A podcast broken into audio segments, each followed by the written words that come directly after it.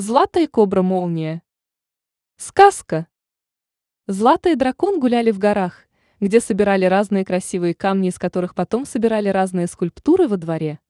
В горах было всегда интересно гулять, так как там всегда росли очень интересные растения, которые осенью собирала Злата и готовила разные лечебные настойки, которыми в течение года лечила зверей. Еще в горах можно было поиграть с горным бараном по имени Прыгучее копыта. Такое необычное имя баран получил из-за того, что всегда любил высоко перепрыгивать с камня на камне в горах. И, конечно же, Злата любила горы за чистый воздух и совершенно потрясающие виды с самой высокой точки. Вот и сейчас они сидели с дракошей на самом высоком месте и смотрели на их сказочный лес. Как же я люблю наш лес и всех, кто в нем живет. Мы такая большая и дружная семья. Правда, дракоша? Спросила Злата. Да, мы большая и дружная семья. Как хорошо быть со всеми вместе, ответил дракон. Солнце поднялось уже достаточно высоко, и чтобы не сгореть на нем, Злата и дракон пошли обратно домой.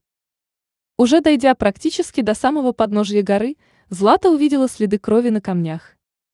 «Смотри, тут кровь, и она свежая!» — воскликнула Злата. Дракоша присмотрелся и тоже увидел кровь на камнях.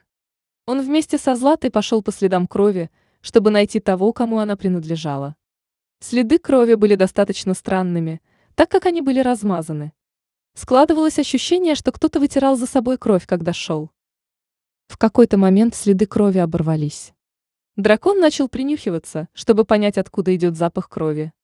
Через несколько секунд он уверенно направился к камням, между которых он увидел змею. Злата подошла к камням, нагнулась, увидела змею и заговорила. «Привет! Меня зовут Злата, а это мой дракон. Кто ты и как тебя зовут?» Из-под камня показалась голова змеи, которая начала медленно говорить. «Привет! Я Кобра и меня зовут Молния. Что случилось с тобой, Молния? Это твои следы крови?» Спросила Злата. «Да, это моя кровь.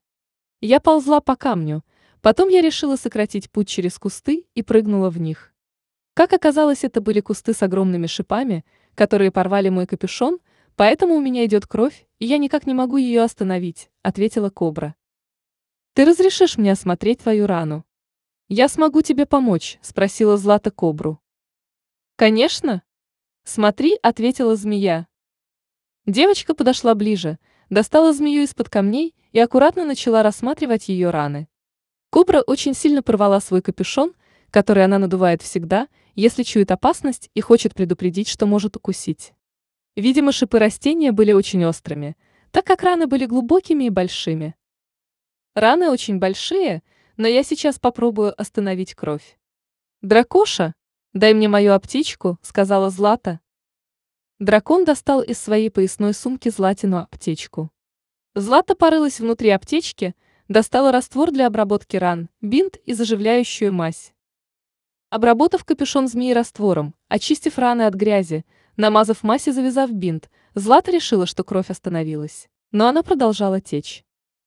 Девочка очень удивилась этому и сказала. Очень странно, почему идет кровь. У меня очень редкая болезнь. Если я поранюсь, то мне очень сложно остановить кровь. Обычно я ползу на самую вершину горы и там залезаю под лед.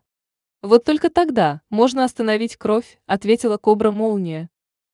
Интересно, ни разу не слышала про такую болезнь, но надо что-то делать, иначе ты умрешь от потери крови. Сейчас лето и снега в горах нет. Я в панике, так как не знаю, что делать, печально сказала Злата. Оставьте меня умирать тут, попросила змея. Нет? Я тебя спасу, «Я никогда не сдаюсь», — громко воскликнула Злата и потом добавила. «Мы что-нибудь придумаем». Злата начала лихорадочно думать, где можно среди лета достать лед. Холодильника дома у них не было, поэтому задача усложнялась еще сильнее. И тут девочку осенило. У нее ведь есть любимая подруга принцесса Эльза, которая всегда может сделать снег и лед. Ура! Я придумала. Мы сейчас же срочно летим к Эльзе, ведь только она сможет нам помочь, воскликнула Злата. Конечно же. Как мы могли про нее забыть, сказал Дракоша. Молния, мы сейчас полетим на драконе к моей подруге Эльзе. Она умеет вызывать снег и делать лед. Она точно нам поможет. Я тебя сейчас возьму на руки, мы сядем на дракона и полетим к ней. Не бойся и потерпи чуть-чуть, обратилась Злата к кобре. Девочка аккуратно взяла кобру в руки и залезла к дракону на спину. Дракоша взмахнул крыльями, и они полетели в цветочное королевство к Эльзе. Прилетев в город, в котором жила Эльза, друзья сразу побежали во дворец. Войдя в бальный зал, Злата увидела свою подругу Эльзу, которая танцевала красивый танец. Как только Эльза заметила Злату и Дракошу, то сразу же побежала к ним навстречу. Подруги обнялись, принцесса поцеловала дракона и спросила.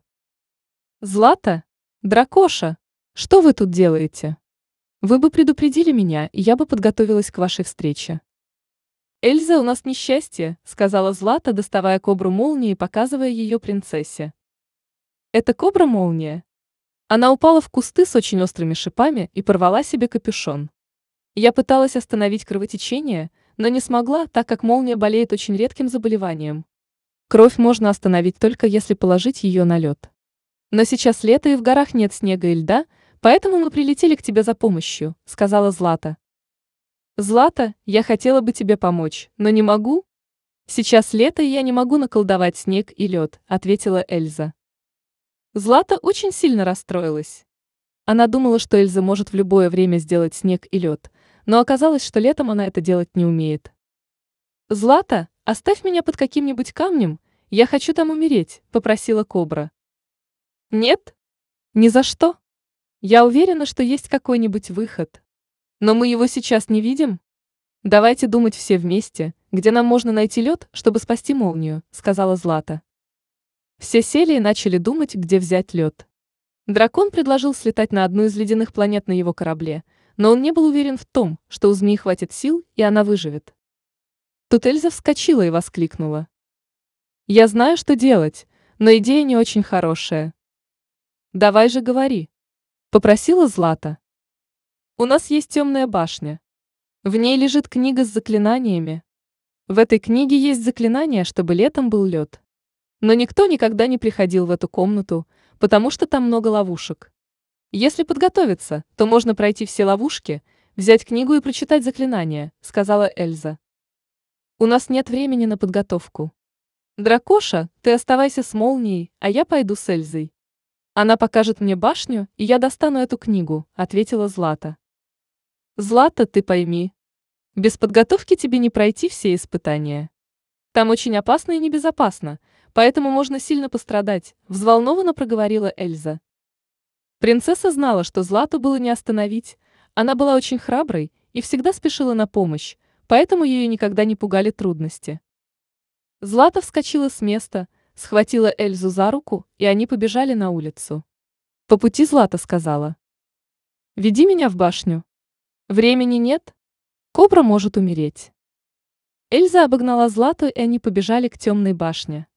Подбежав к месту, Злата увидела очень высокую башню.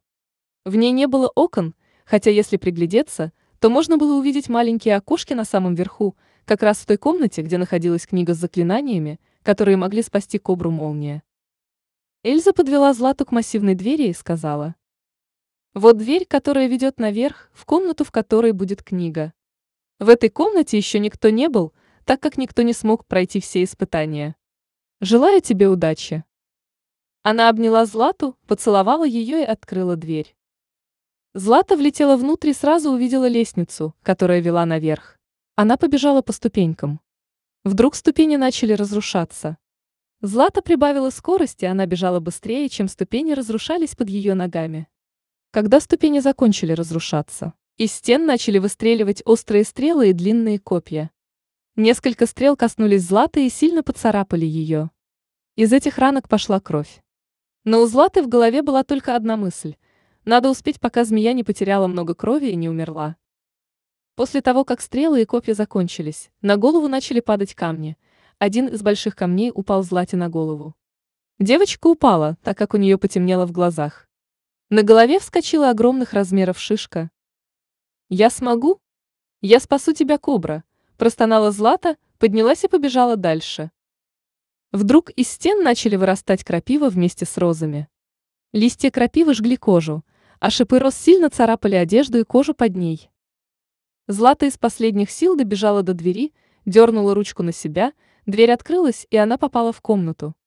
Посередине комнаты стоял стол, на котором лежала большая книга. Злата подошла к книге, взяла ее в руки. Книга была очень тяжелой. Девочка поняла, что не сможет вернуться по тому же пути. Поэтому она начала думать, как ей спуститься вниз. Она увидела шторы и тут же поняла, как она сможет их использовать. Она схватила шторы, взялась за края и прыгнула с книгой в окно. Шторы раскрылись как парашют, и она полетела вниз, но уже на подлете к земле. Штора выскользнула из рук, и Злата упала на землю с небольшой высоты. Когда Эльза отошла от двери темной башни, в которую ворвалась Злата, то она слышала разные взрывы, страшные звуки и крики Златы. Потом, когда все стихло, Эльза услышала, как кто-то разбил окно наверху. Подняв голову, она увидела, как Злата на самодельном парашюте, сделанном из шторы, парит вниз, и в руках у нее та самая книга с заклинаниями. Но не долетев чуть-чуть до земли, штора выскользнула из рук Златы, и она упала на землю. Упав на землю, Злата сильно ударилась и потеряла сознание. Открыв глаза, Злата увидела, что лежит в кровати, а рядом сидит дракон. «Злата? Ты очнулась? Как я рад!» Воскликнул дракон и позвал Эльзу. «Эльза, иди сюда!» Злата очнулась. Дверь в комнату открылась, и в нее вбежала Эльза. «Злата? Как я рада, что ты пришла в себя! Мы так за тебя переживали!» Злата хотела встать, но у нее очень сильно болело тело и голова. Она поправила повязку на голове и тихим голосом спросила. «А что случилось?» Я помню, как выпрыгнула из башни с книгой в руках. Потом штора вырвалась у самой земли из рук. Больше я ничего не помню. Эльза взяла Злату за руку и начала рассказывать. После того, как ты упала, я подбежала, взяла тебя и понесла в замок, где находился дракоша с коброй. Я нашла в книге заклинание и прочитала его. После того, как я прочитала, появилось много льда, куда мы положили кобру и кровь перестала течь. Когда ты бежала к комнате, то тебя сильно поцарапали стрелы. Щипы роз и листья крапивы были с ядом, поэтому они забрали у тебя очень много сил. К тому же у тебя большая шишка на голове, поэтому ты несколько дней лежала в кровати, а мы лечили тебя разными лекарствами. Но главное, что ты достала эту книгу и спасла кобру молния. А где она? Спросила Злата. Вдруг рядом со Златой что-то шевельнулось. Эта кобра лежала на кровати рядом со Златой, просто девочка ее не заметила. Кобра поднялась во весь рост и надула свой огромных размеров капюшон. «Спасибо тебе, Злата. Ты спасла мне жизнь. Я выздоровела и теперь снова могу надувать в случае опасности свой капюшон», — сказала Кобра. «Я рада, что ты здорова», — ответила Злата. Эльза посмотрела на Злату и Кобру молнии и сказала. «Друзья, я хочу вам дать один очень ценный совет, запомните его. Кругом в нашем мире очень много опасностей и есть места, как, например, темная башня, которые небезопасны. Поэтому, если вы видите, что место очень опасное, то не ходите туда, потому что можете пострадать.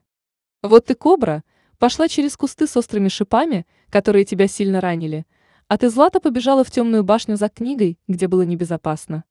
Если бы вы соблюдали простые правила, то ничего бы и не случилось. Поэтому хорошо, что все прекрасно закончилось. Злата и Кобра Молния пообещали Эльзе, что больше не будут ходить туда, где есть опасность или угроза их жизни. Злата еще несколько дней провела в замке принцессы, и когда выздоровела, то взяла с собой Кобру и вместе с драконом улетели в свой сказочный лес. Кобра-молния часто ползает в гости к Злате и ее дракону, и каждый раз показывает Злате свой надутый капюшон.